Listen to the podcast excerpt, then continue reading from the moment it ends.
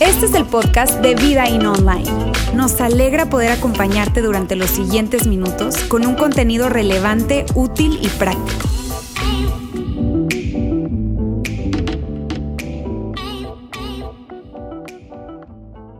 Nuestro deseo, mi mayor deseo el día de hoy es que tú puedas salir de aquí con elementos o con información que te ayude a acercarte en tu relación con Jesús. Eso es lo que persigue mi mensaje. No busco eh, manipularte, no busco cambiar de, ninguna manera este, la manera en que tú te comportas. No, lo que quiero es presentarte a Jesús como realmente Él es porque estamos convencidos que cuando tú conoces a Jesús como realmente es, es un Jesús irresistible. Así que me emociona muchísimo, no, no me quiero poner muy emocional, pero me emociona de verdad y este, y estoy muy contento de estar acá. Me presento rápido. Para quienes no me conozcan, mi nombre es Fernando me pueden decir Fer.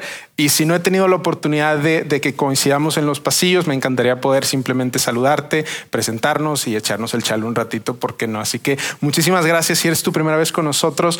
Gracias por aceptar esa invitación de la persona que te la extendió. Espero de todo corazón que no te haya mentido para hacerte venir acá, pero sino que te haya abierto una invitación y que puedas disfrutar estar acá con nosotros. Si tú eres de casa, Bienvenido un domingo más. Y si tú te estás conectando a través de nuestra transmisión en línea, en nuestros diferentes canales también, bienvenido, bienvenido. Amigos, hoy estamos continuando esta serie, Gana la guerra en tu mente. Y si tú no estuviste con nosotros la semana pasada que arrancamos esta serie, Roberto arrancó con un mensaje espectacular. Y si tú no tuviste la oportunidad de estar o de escuchar, quiero invitarte de verdad que puedas tomarte el tiempo hoy en la tarde o en esta semana, lunes, martes, tú escógelo ahí en tu canal de podcast o algo, pero por favor escucha el primer mensaje, por favor, porque lo que vamos a hablar hoy es una continuación de esa conversación. Hoy vamos a construir sobre lo que empezamos a ver la semana pasada, ¿de acuerdo? Hemos preparado un sitio que te va a aparecer aquí en pantalla, que es vidain.org barra diagonal salud mental mental. En este sitio tú vas a poder encontrar esta serie, estos mensajes, tomar una foto, bueno, anótalo, pero aquí tú vas a eh, poder encontrar no solo esta serie, sino recursos adicionales de otros materiales y contenido que hemos preparado cuando se trata del tema de los pensamientos, de la manera en que tú y yo pensamos. ¿De acuerdo?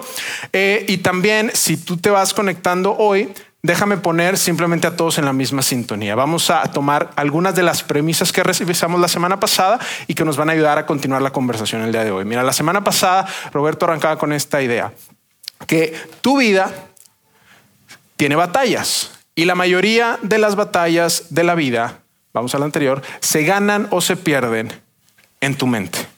Esto arrancamos la semana pasada. La mayoría de las batallas de la vida se ganan o se pierden en tu mente. Batallas y desafíos que tú y yo tenemos relacionales, laborales, con nuestros hijos, en nuestra salud, desafíos que tú y yo tenemos. Pensamos que muchas veces el éxito o el resultado determinan factores externos, pero no, veíamos que muchos de esos eh, desafíos y muchas de esas batallas se ganan o se pierden en tu mente. Te invito a que puedas ver el mensaje completo, es espectacular. La segunda premisa que veíamos era la siguiente.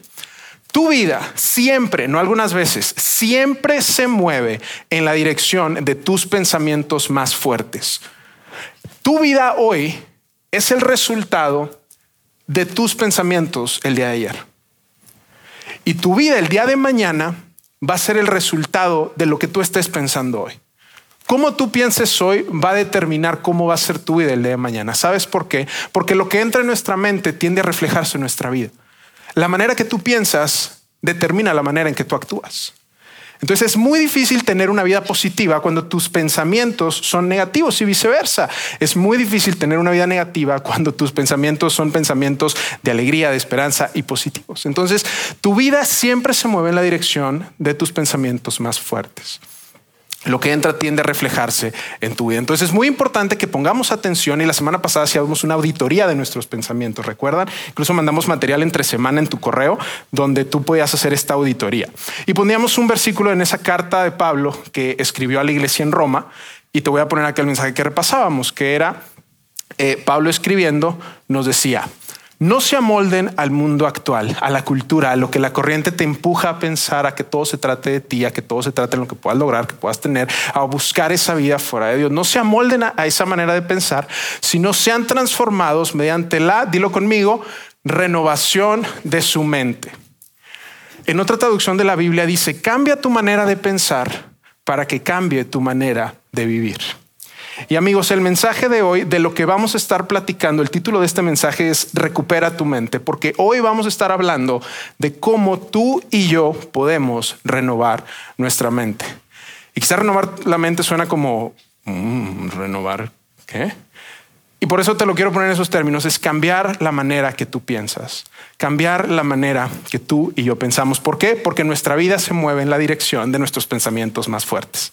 Y es tan importante que pongamos atención a cómo podemos cambiar nuestra manera de pensar. Voy a compartir con ustedes dos ejercicios o herramientas sumamente prácticas que nos van a ayudar a renovar nuestra mente.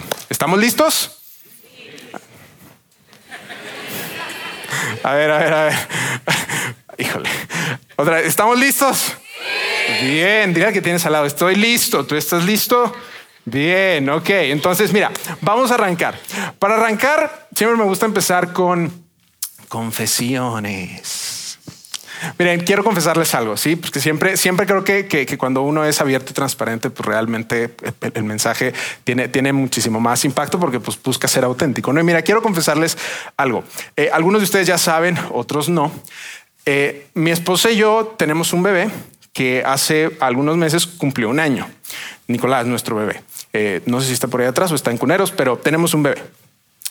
Y miren, yo pensaba antes de convertirme en padre, lo siguiente. La paternidad es bien fácil. No, no, no me juzguen, por favor. Ríanse conmigo, no de mí.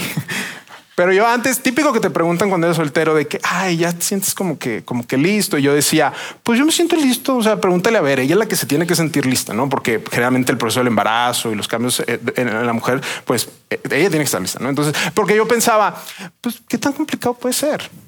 Porque yo pensaba, genuinamente pensaba, que yo iba a poder razonar con el bebé. Que si él lloraba, y si no se ríe, que si él lloraba, yo le iba a poder cargar, papi, no llores, aquí estoy. Y él como que, ah, bueno, no lloro. O, oye, no quieres comer, papi, necesitas comer porque vas a crecer fuerte. Y él, ah, bueno, déjame comer. Y miren, ya tiene un año y M aquí no sé si tú has tratado de razonar con un bebé. ¿Cuántos han tratado de razonar con un bebé?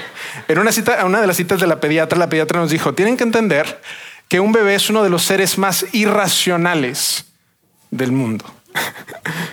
Y, en mi frustración, les soy honesto, porque fue una frustración el, no poder. Yo recuerdo una, una, noche, dos de la mañana, yo, yo estaba llorando y yo tratando de hacerlo dormir. Le digo, papi, por favor, deja de llorar. Pero en mi frustración yo era como que, como si él fuera, ay, me pidió que dejara de llorar. Va.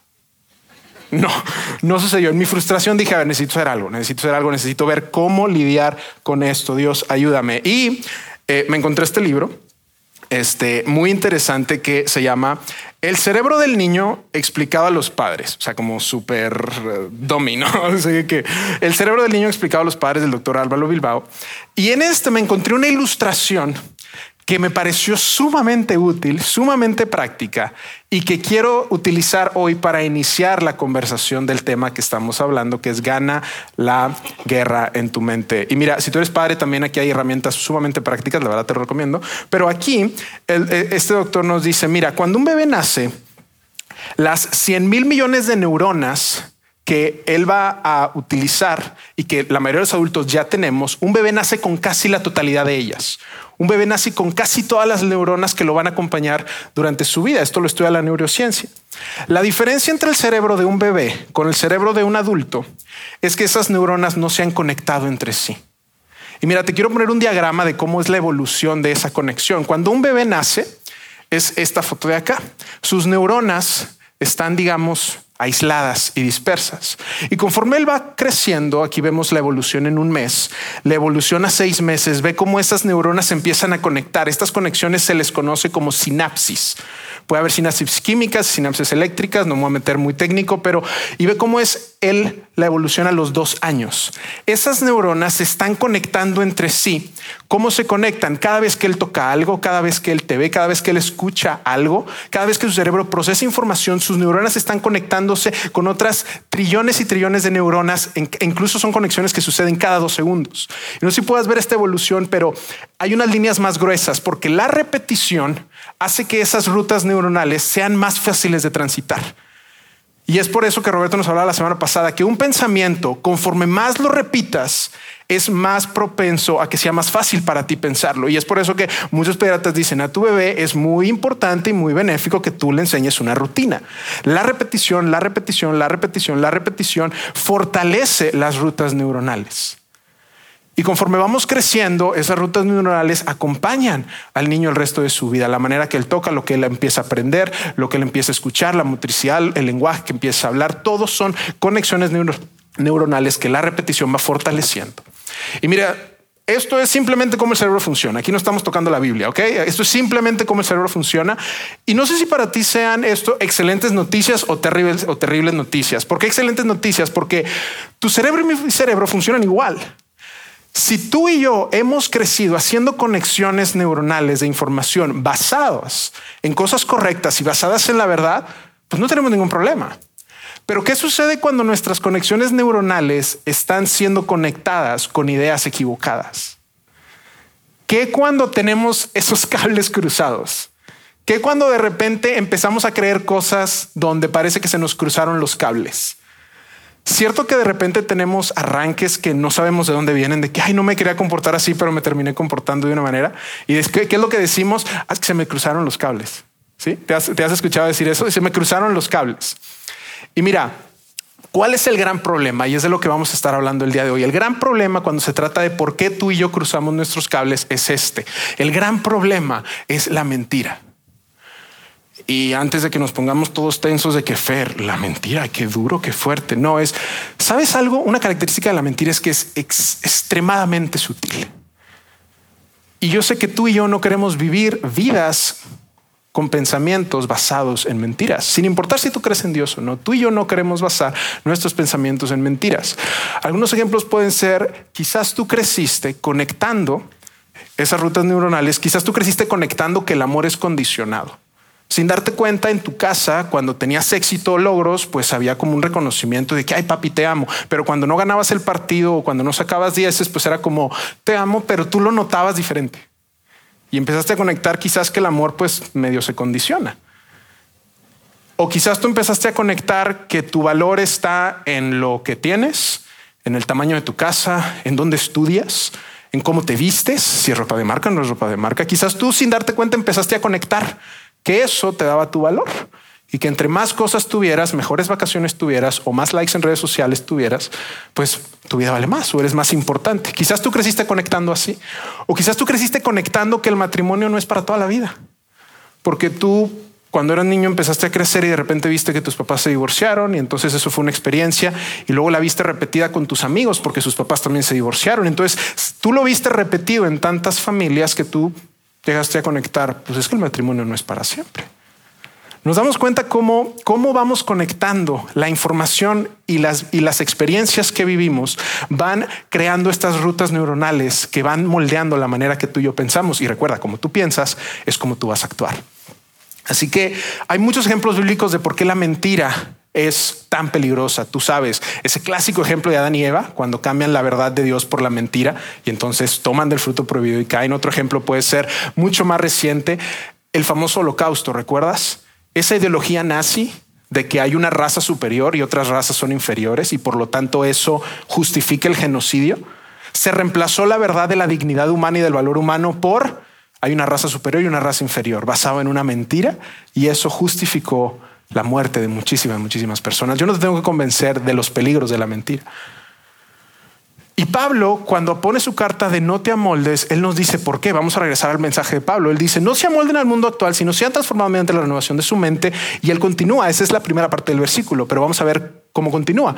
Dice, entonces aprenderán a conocer la voluntad de Dios para ustedes, la cual es buena, agradable y perfecta. Cuando tú y yo cambiamos nuestra manera de pensar, cuando empezamos a reemplazar esas mentiras que hemos llegado a creer con la verdad de Dios, es cuando vamos a aprender a conocer la voluntad de Dios.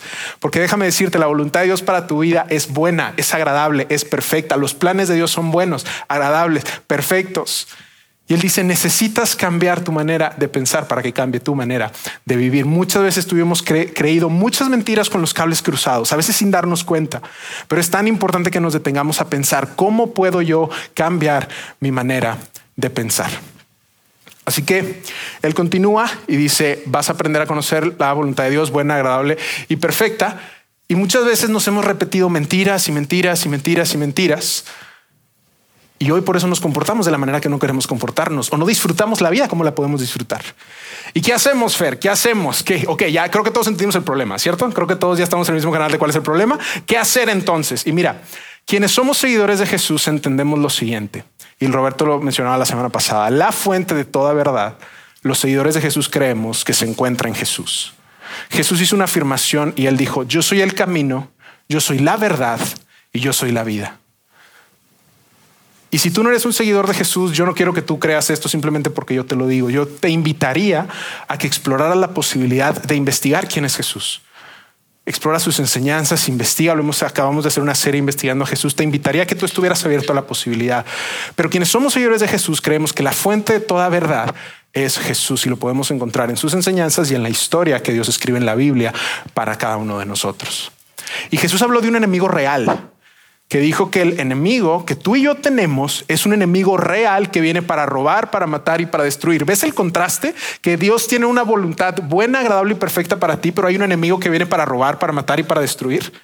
Y Jesús se refirió a esto como el diablo, el famoso diablo, no así como el tridente, lo que tú quieras, pero es ese diablo Jesús le llamó padre de mentira padre de mentira y mentiroso desde el principio. ¿Y cuál es la manera en que Él nos hace creer? No es, no es alejándonos de Dios, es haciéndonos creer cosas fuera de la verdad de Dios. Por eso es tan sutil. Mira, quiero ponerte algunas de las maneras en que la, la mentira usa la verdad para jugarnos una mala pasada. La mentira toma la verdad, toma elementos de la verdad y la exagera, la minimiza, la esconde, la tuerce, la cita fuera de contexto. ¿Recuerdas esa vez que el diablo tienta a Jesús y le dice, a ver, si tú eres el Hijo de Dios, estaba citando la verdad fuera de un contexto.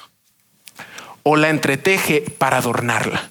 Toma elementos de la verdad y los tuerce, los minimiza, los exagera, los, los, la cita fuera de contexto para hacernos creer algo que es distinto a lo que Dios cree. Sabes, y es tan sutil, es tan sutil, es tan sutil que a veces sin darnos cuenta terminamos creyendo cosas de que, ay, no, no, no, no o sea, eso no es tan grave. Si todo el mundo lo hace, pues cierto que a veces la mentira normaliza y entonces ya no es tan malo porque ya está normalizado. Y no me quiero meter a detalles específicos, pero toma la mentira y hace todo esto con la verdad. Por eso es tan fácil creer de repente ciertas mentiras, porque tienen elementos de verdad en ellas. Y mira, déjame te lo pongo en estos términos. La peor verdad, esa verdad que probablemente en tu trabajo no quieres admitir porque puede que te regañen, o si tú eres hijo y hiciste algo y no quieres admitirlo porque puede que te regañen, la peor verdad siempre va a ser preferible a la mejor mentira. Y te lo voy a repetir. La peor verdad siempre va a ser preferible a la mejor mentira. Porque la mentira roba, mata y destruye a donde llega. Pero la verdad es buena, es agradable y es perfecta. Cierto que tú te encantaría escuchar la verdad de tu familia, de tus hijos, de tus relaciones en tu negocio. Quieres que sean honestos y que te cuenten la verdad. Cierto que todos deseamos eso.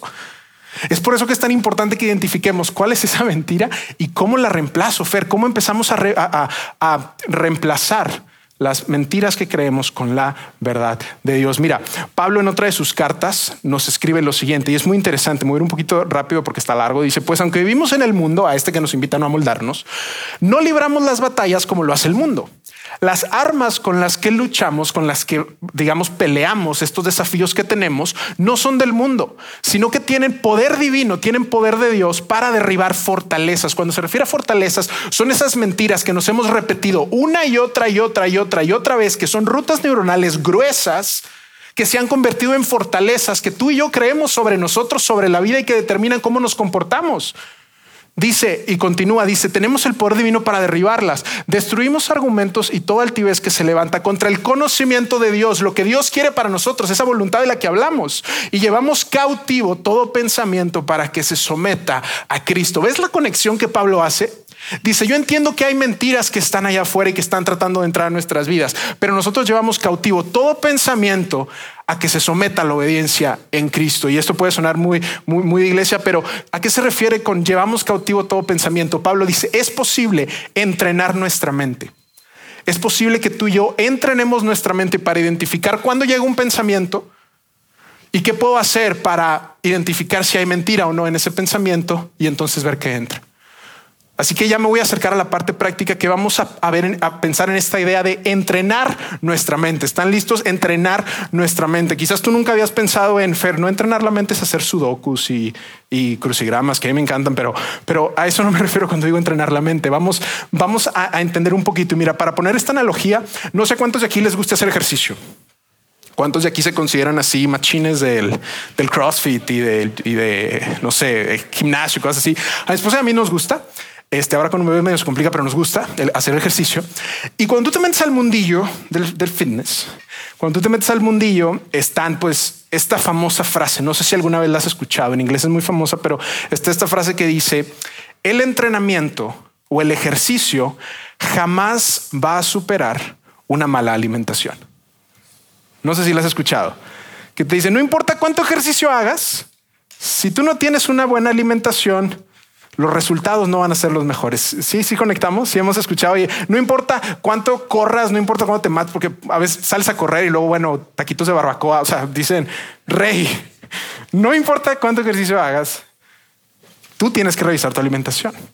Lo que revela este dicho es lo siguiente, no importa lo que haces con tu cuerpo, tanto. ¿A qué me refiero? Oye, que si sales a correr, que si levantas pesas, que si este, brincas la cuerda, que mancuernas, push-ups, pull-ups, lo que tú quieras. Eso es importante, lo que haces con tu cuerpo es importante, pero igual de importante es con qué lo alimentas, con qué estás alimentando tu cuerpo. ¿Cierto que si tú quieres mejorar la salud tienes que hacer ambas? Es importante lo que haces, pero es importante con qué lo alimentas. Cuando se trata de nuestra mente no es distinto. No importa, o sea, es importa, pero es igual de importante lo que hacemos con nuestra mente y con qué estamos alimentando nuestra mente. ¿Qué ves? ¿A qué te expones? ¿Qué es lo que le estás dando entrada a tu mente? Es igual de importante que lo que estás haciendo con tu mente. ¿Qué tipo de pensamientos dejas que entren? Y esta es una muy buena analogía para ver, ok, no solo es lo que hago con mi mente y con mis pensamientos, sino con qué los estoy alimentando, qué es lo que estoy dejando entrar. Y mira, en otra de sus cartas, Pablo nuevamente es increíble cómo Pablo va teniendo como una evolución que tú vas viendo de su manera de pensar. Escribe una carta a la iglesia en, Filipos, una de las iglesias que él funda en su segundo viaje misionero, en esta iglesia en, Filipos. Y déjame darte antes de que veamos el versículo un poco de contexto de cuál es en el que Pablo lo escribe. Pablo está en prisión, ¿ok? Pablo está en la cárcel por predicar el mensaje de Jesús. Pero en ese momento el imperio romano los veía como una amenaza, entonces a él lo arrestan y él está en prisión. Muy probablemente la sentencia iba a ser la ejecución. Entonces imagínate a Pablo escribiendo pues probablemente lo que pudiera ser una de sus últimas cartas y él está escribiendo Filipenses y es increíble ver cómo Filipenses, una connotación que tienes que está llena de alegría, de gozo, de, de, de, oye, tipo, estás en la cárcel y estás escribiendo esto, te invito a que lo leas con ese lente y es increíble cómo, cómo la perspectiva de, de Pablo en prisión, él dice, enfócate en lo siguiente. Y esto que vamos a ver es hacia el final de la carta. Ok, y él, déjame decirte qué es lo que no dijo. Él no dijo Dios me abandonó, Dios me decepcionó, esto era pura mentira. No, Pablo en prisión, posiblemente a punto de ser ejecutado, escribe esto hacia el final de su carta. Y ahora, amados hermanos, una cosa más para terminar. Imagínate, probablemente tus últimas palabras. Concéntrense en todo lo que es verdadero. ¿Ves el contraste con la mentira otra vez? Y quizás alguien pudiera decir, Pablo, lo verdadero es que estás en prisión a punto de ser ejecutado, papi. Y me imagino a Pablo así como que, a ver, lo verdadero es que estoy en prisión. Pero lo verdadero es que esta vida no es, no es el destino final. Este mensaje va mucho más allá de mí. Y es un mensaje que es tan verdadero y tan poderoso que vale la pena morir por él. perro, espérate. Concéntrense en todo lo verdadero Y continúa. En todo lo honorable, todo lo justo, todo lo puro, todo lo bello y todo lo admirable. Piensen en cosas excelentes y dignas de alabanza. Él en prisión, no sé si puedes ver esto, Pablo ya había ganado la guerra en su mente antes de que le dieran la sentencia.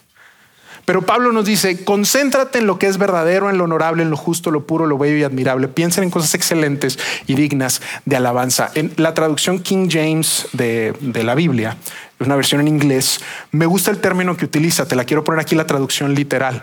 en esta última parte lo traduce de esta manera. Si existe virtud o si existe algo digno de ser admirado, mediten sobre esas cosas. Meditación. Y amigos, esa es la primera herramienta que quiero compartir con ustedes, la meditación. Como Fer, la meditación no es eso de vaciar mi mente y decir y, vaciar mi mente y como que buscar algo. Eso puede ser la meditación, pero desde el punto de vista y desde el contexto bíblico, la meditación, déjame darte una sencilla definición a lo que nos referimos, porque eso puede ser meditación, pero la meditación que se nos describe en la Biblia y que nos invitan a hacer es la siguiente. Es una definición muy sencilla, que es realizar ejercicio mental, así como haces ejercicio con tu cuerpo, es realizar ejercicio para tu mente, enfocar los pensamientos, concentrarse, enfocar. No es vaciar tu mente, es llenarla. Es enfocarla y llenar tu mente de pensamientos. No es vaciarla, es llenar tus pensamientos. Hay dos salmos que afirman esta idea, te los quiero poner acá. El primero dice en Salmo 119, en tus preceptos medito, está el salmista hablando de la ley de Dios, en tus preceptos medito y pongo mis ojos en tus sendas, enfoco mis ojos en cuál es tu camino, Dios. ¿Te das cuenta cómo la meditación involucra un enfoque, una concentración de pensamientos? Y otro salmo comenta lo siguiente. Traigo a la memoria los tiempos de antaño. Medito en todas tus proezas, considero las obras de tus manos. Traigo a la memoria los tiempos de antaño. Me concentro en recordar lo que tú has hecho. Me concentro en recordar quién eres tú, qué es lo que tú has hecho y medito en todas tus proezas. Pienso en qué es lo que tú has hecho, Dios. Pienso en que no me fallaste en el pasado y no me vas a fallar hoy. La meditación no es vaciar tu mente, es llenar tu mente con la verdad. ¿Y cómo se ve esto de una manera práctica, Fer? Déjame darte un ejercicio muy, muy, muy sencillo. Cuando se trata de meditar, hay que entender cinco aspectos clave que te quiero poner aquí muy rápidos. Meditamos la palabra de Dios y cuando hablamos de la palabra de Dios me refiero a las enseñanzas de Jesús, lo que podemos encontrar hoy como la Biblia. Eso muchas veces se le llama la palabra de Dios, pero es meditamos la palabra de Dios para enfocar, entender, recordar, agradecer y aplicar. Enfocar, ¿por qué? No sé si tú eres como yo que vuela de un pensamiento a otro, que de repente me despierto y pienso qué me voy a poner, cómo me voy a peinar, este, qué me voy a poner al trabajo y este, bueno, ustedes quizás se tardan, yo no, pero muchas veces mi mente divaga y al meditar es enfocar qué es lo más importante. A ver, me voy a enfocar qué es lo más importante en un tiempo a solas. Dios, ayúdame a enfocarme en qué es lo más importante el día de hoy me ayuda a entender, a comprender, a aprender. Dios, este es esto que tú estás hablando, esto que tú estás, que estoy leyendo sobre Jesús.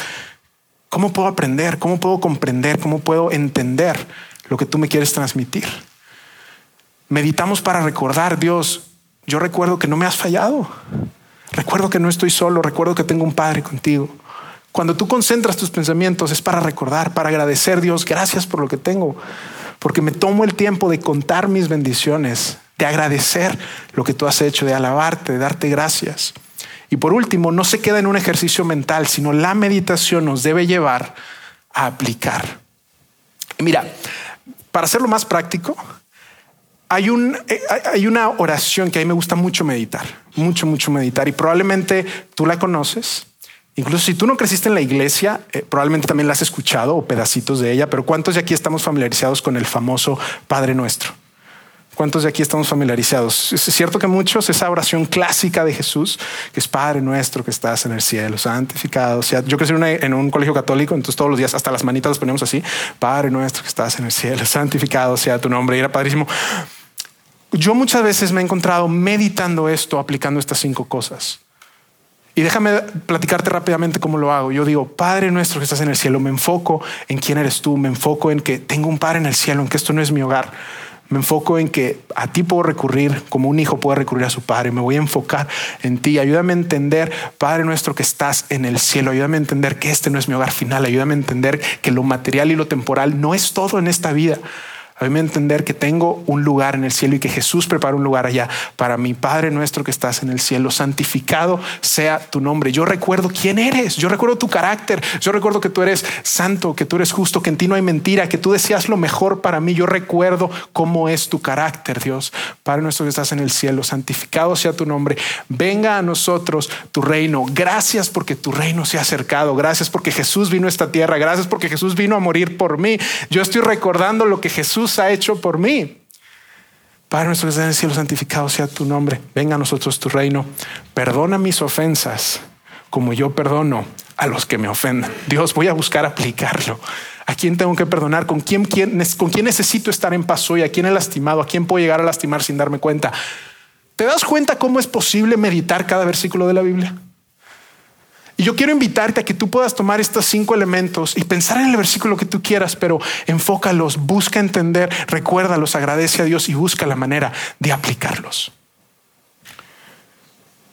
Ese es el primer ejercicio y yo lo he hecho durante muchos años y me ha servido tanto para poder enfocarme, para poder aprender qué es lo que Dios dice de mí, piensa de mí, quiere para mí, para poder recordar cuando necesito o cuando me siento con temor o inseguro, necesito recordar para vivir con un corazón agradecido y contento y para poder aplicar y que no se quede solamente en mi mente, sino que pueda cambiar la comunidad en la que vivo.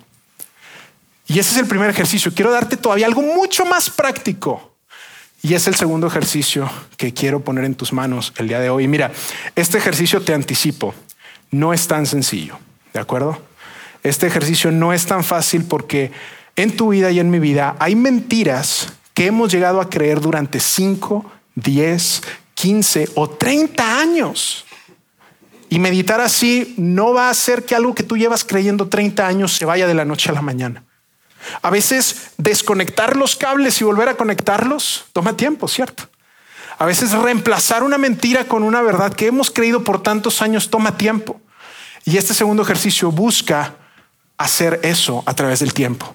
El que tú y yo podamos ir renovando nuestra mente e ir conectando los cables de una manera correcta. Te anticipo, no es fácil porque requiere introspección, requiere meditación, requiere enfocarnos, requiere tomarnos el tiempo. Yo me he tomado el tiempo para hacer estos ejercicios. Y mira, este ejercicio, continuando lo que Roberto nos comentó la semana pasada, tiene dos preguntas con los que inicia y es esta. ¿Qué fortaleza? Cuando hablamos de fortaleza, te digo, es esa mentira que he, que he estado creyendo, creyendo, creyendo, creyendo, creyendo, creyendo durante tantos años que se ha convertido en una fortaleza que dicta cómo me comporto. ¿Qué fortaleza está impidiendo que avances?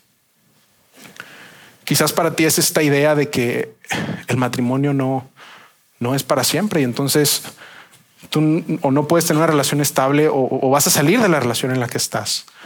O quizás esa fortaleza para ti es que tú no creciste con mucha estabilidad familiar o, o, económica o financiera y tú no crees que sea lo suficientemente bueno para eso. Quizás la fortaleza que hoy estás tratando de vencer es un diagnóstico de salud. O quizás es esa idea de que Dios no se va a acercar a ti y que Dios no te puede usar por cómo has vivido tu vida.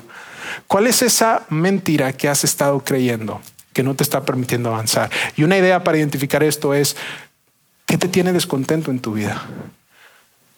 ¿Qué es lo que te da insatisfacción el día de hoy? Ese puede ser una indicación para entender cuál es esa mentira que estás creyendo. Y la segunda parte es hacernos esta pregunta. ¿Qué verdad derriba esa fortaleza? ¿Qué verdad? No cualquier verdad, qué verdad empoderada por las palabras de Jesús, qué verdad empoderada por la palabra de Dios derriba esta fortaleza. Y la invitación al hacer estas preguntas es que tú y yo podamos escribir en una libreta, en, una tablet, donde tú quieras, que tú y yo podamos escribir esa declaración o hacer una declaración que destruya o derribe esa fortaleza. En esta secuencia, escríbela, piénsala, confiésala hasta creerla. ¿Recuerdas que así como los niños requieren repetición, tú y yo necesitamos repetirnos constantemente? Tenemos que escribir esa declaración, pensarla y confesarla hasta que la creamos. Escribir, pensar, confesar hasta creer. Escribir, pensar, confesar hasta que lo creas. Piénsalo, escríbelo, decláralo, confiésalo hasta que lo creas. Y mira, para acercarme un poquito más a, cómo se ve esto aplicado en tu vida o cómo puede verse aplicado a tu vida o a mi vida, yo quisiera, si me lo permiten, abrirles mi corazón un poco, abrirles mi corazón a cuáles han sido algunas de esas mentiras, esas fortalezas que durante muchísimos años he descubierto que sutilmente se colaron a mi manera de pensar y que me estaban robando, estaban matando, estaban destruyendo lo que Dios me estaba llamando a hacer. Y que son luchas que a veces siguen viniendo, son batallas que siguen llegando y que yo necesito revisar esa declaración y recordar la verdad. Y mira, lo que te voy a poner a, continuación son seis, seis batallas y seis declaraciones que yo he escrito que me han ayudado a mí a romper estas mentiras en mi vida. Tus declaraciones no se tienen que ver iguales a las mías. Estas son solo una referencia. Yo quisiera abrirte mi corazón a cuáles son mis luchas, cuáles son mis batallas, porque créeme, los que comunicamos aquí arriba no tenemos vidas perfectas, no tenemos la vida resuelta, pero sí buscamos renovar nuestra mente para que cambie nuestra manera de vivir a la voluntad de Dios. Así que, mira, tú puedes tomar de aquí elementos que te sirvan o que no te sirvan y que sepas, estas declaraciones yo las he escrito tomando como fuente o tomando como base las enseñanzas de Jesús y los versículos que yo puedo encontrar en la Biblia. Esos para mí han determinado la verdad. Y mira, muchas veces yo me he encontrado combatiendo la inseguridad. ¿Qué va a suceder el día de mañana? ¿Cómo va a llegar? ¿Qué va a suceder el día de mañana? ¿Mis hijos tendrán lo suficiente? ¿Seré el, ¿Seré el esposo? ¿Estaré a la altura? Me toca comunicar un domingo. La gente no se va a quedar dormida. La gente se podrá llevar algo de valor. O sea, realmente podré hacer algo. Y mira, yo he escrito esta declaración que me recuerda cuál es la verdad. Mi vida está segura en Jesús. Lo busco a diario y permanezco en Él. Él está en control, en lo bueno y en lo malo. Él está en control. Él me conoce, me capacita y me guía hacia su perfecta voluntad. A todo puedo hacerle frente, porque Cristo me fortalece. Escríbelo, piénsalo, confiésalo, hasta que lo creas. En otros momentos me he encontrado cerrando mis manos, combatiendo esta idea de que tengo que tener, que tengo que tener que si no, no la voy a librar y que si no, no voy a hacer lo suficiente.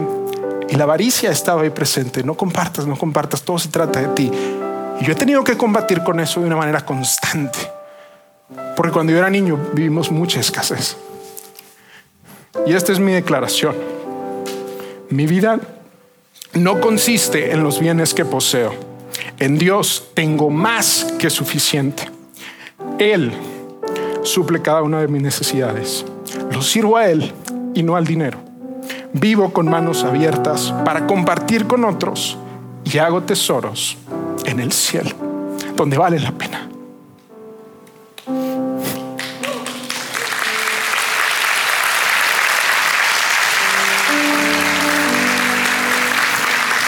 Escríbelo, piénsalo, confiésalo, hasta que lo creas.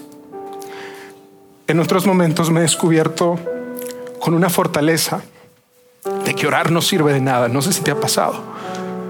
¿Qué sirve orar de algo? ¿Será que Dios me escucha? ¿Será que Él está ahí? ¿Será que Él responde? ¿Será que Él importa? Cuando quizás en mi pasado le pedí algo y no me lo cumplió. O le pedí algo y no me respondió. ¿Será que orar sirve de algo? Yo he descubierto esa fortaleza colándose en mi vida. Y escribo esta declaración. Dios está cerca de quienes lo buscan con sinceridad. Puedo acercarme a Él con confianza. Y al pedir conforme a su voluntad, Él me escucha, Él me escucha. En Jesús soy justo. Así que mi oración es poderosa para cambiar las circunstancias, para cambiar mi corazón. Persevero en buscarlo porque sé que Él me responderá. Porque sé que Él me va a responder. Sabes, yo no sé si tú has batallado con querer orar o querer buscar a Dios, pero Él escucha, Él está cerca, a Él importa. Él está ahí y Él nos invita a buscarlo porque Él va a responder. En otra ocasión me he encontrado a mí mismo creyendo que no tengo lo suficiente, que no soy suficiente, que no puedo hacerlo y me repito esto, Cristo en mí es más grande que mis limitaciones. Su poder se manifiesta en mi debilidad. Me basta su gracia. En cada circunstancia, Él me otorga su poder para hacer lo que fui llamado a hacer. En Él soy fuerte, en Él produzco mucho fruto, en Él soy suficiente, no en mis limitaciones, sino que es Él actuando a través de mi debilidad, que cuando yo soy débil, Él es fuerte, en Él soy suficiente.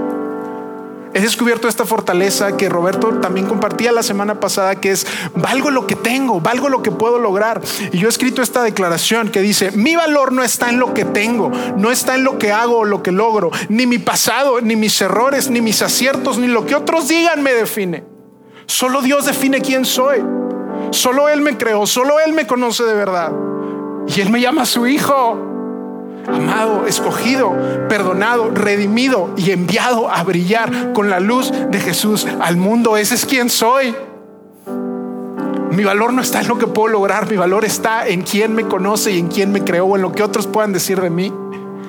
Y Él me llama a su Hijo, amado, escogido, perdonado y enviado a brillar con la luz del mundo. Y mira, esta última fortaleza quizás es lo que a ti te ha mantenido alejado de la iglesia, alejado de Dios. Y es algo con lo que yo también he identificado esta fortaleza en mi vida durante muchísimos años. Y esta fortaleza es pensar que solo Dios me ama si me porto bien, ¿sabes? Que si te portas bien, Dios te ama. Si te portas mal, como que ya, ya, ya no tienes puntos, ya no sumaste puntos. O que solo te ama cuando las cosas van bien. Que si mi vida tiene problemas, entonces es señal de que Dios está mal conmigo.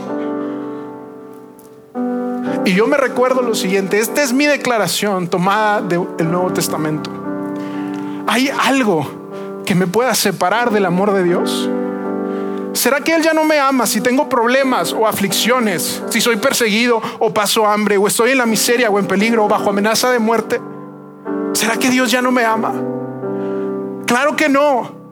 A pesar de todo, mi victoria y ganar esa guerra es absoluta por medio de Cristo, quien me amó. De esto estoy convencido. Nada, nada, nada podrá jamás separarme del amor de Dios. Ni la vida, ni la muerte, ni los ángeles, ni los espíritus, ni mis temores de hoy, ni mis preocupaciones de mañana, ni siquiera los poderes del infierno pueden separarme del amor de Dios. Ningún poder en las alturas, ni en las profundidades, ni nada en toda la creación podrá jamás separarme del amor de Dios que se ha mostrado por mí a través de Cristo Jesús, mi Señor. ¿Será que Dios me ama si me porto bien, si me porto mal? Nada me puede separar del amor de Dios. Ni lo que me preocupa hoy, ni lo que me da miedo mañana. Eso no me descalifica. Y eso no te descalifica a ti tampoco. Piénsalo, escríbelo, confiésalo hasta que lo creas. Piénsalo, escríbelo, confiésalo hasta que lo creas. ¿Cuál es esa mentira que te tiene atrapado. Tienes que recuperar tu mente, tenemos que recuperar nuestra mente. Hay tanto en juego, tu vida, tus relaciones, el disfrute, el plan y el propósito que Dios tiene contigo están en juego. Y si es tu primera vez con nosotros acá, quiero que sepas algo. El amor de Dios para ti no se aleja. El amor de Dios para ti se acerca, te busca, sin importar qué hiciste ayer, sin importar qué vienes pensando hoy, sin importar si tienes dudas. Dios dice, te amo, te amo. ¿Sabes? Es tan importante que como iglesia aprendamos a desconectar los cables y a conectarlos de la manera adecuada. Que esas rutas neuronales que tú hemos construido a lo largo de nuestra vida puedan estar basadas en la verdad de Dios. Es tan importante porque recuerda, tu vida y mi vida siempre se mueven en la dirección de nuestros pensamientos más fuertes. Siempre se mueven en esa dirección. Y Jesús lo afirmó, conocerás la verdad y la verdad te hará libre. Es la verdad la que te va a hacer libre. No echarle más ganas, no comprar más cosas, no conseguir más logros, no cambiando de pareja, no cambiando de trabajo. No, las batallas de tu vida y cambiar tu vida van a suceder cuando renueves. Cuando no sean factores externos, sino un factor interno que cambia, que es tu manera de pensar y por ende tu manera de vivir. quisiera invitarlos a, que me acompañen a ponernos en pie. En un momento la banda nos va a, guiar en una canción que, que para mí es una canción muy especial porque está llena de verdades, esa letra está llena de verdades y quizás la has escuchado antes, quizás no, pero que tú puedas al cantar esta canción, que puedas tomarte un minuto ahí y platicar con Dios, sabiendo que Él te escucha, sabiendo que Él está ahí y que tú puedas decirle, Dios, ayúdame a identificar esas mentiras que he creído, ayúdame a reemplazarlas con tu verdad y ayúdame a cambiar mi manera de, pensar porque quiero comprobar tu voluntad, esa voluntad buena, esa voluntad agradable, esa voluntad perfecta que tienes para mí.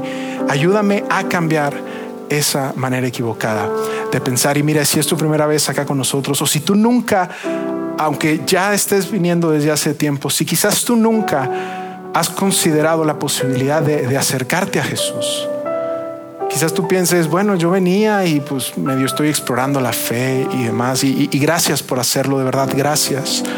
Pero si tú hoy dices, Jesús, te necesito tanto y me caen tantos veintes, que necesito que sea tu verdad la que me guíe, que necesito que seas tú quien me ayude a caminar, yo quiero invitarte a que tú puedas platicar con Dios sobre eso en tu lugar, que tú puedas decirle, Jesús, aquí estoy, Jesús, me arrepiento, Jesús, quiero seguirte, quiero reconocerte como, como la verdad en mi vida, como ese Señor en mi vida.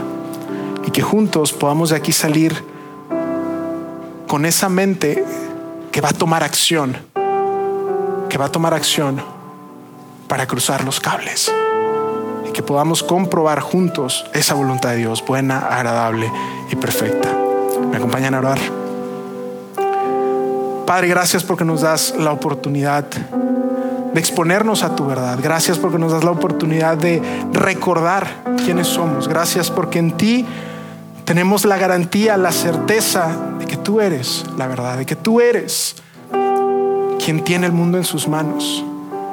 Y yo quiero pedirte aquí por el corazón de cada una de las personas que quizás viene batallando con patrones de conducta, con pensamientos, con estructuras desde hace muchísimos años que quizás sin darnos cuenta terminamos adoptando, que sutilmente se van permeando a la manera en que vemos el mundo y que van haciendo que nos amoldemos, que van haciendo que nos vayamos amoldando.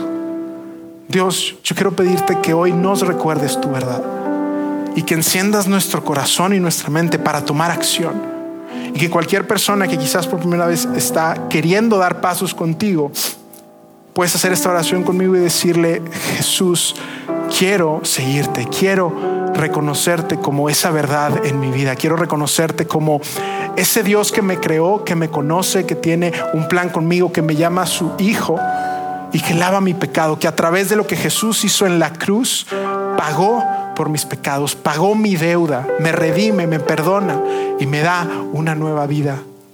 Yo te acepto, yo te sigo y yo renuevo mi mente con tu verdad. Ayúdanos a identificar esas mentiras que por tanto repetir se han convertido en fortalezas y ayúdanos a derribarlas con tu verdad. A derribarlas con quién dices que somos, con cuál es esa esperanza que tú tienes para nosotros. En el nombre de Jesús, gracias porque tu voluntad es buena, es agradable, es perfecta. Y porque al conocer tu verdad y la verdad, somos verdaderamente libres. En el nombre de Jesús. Amén.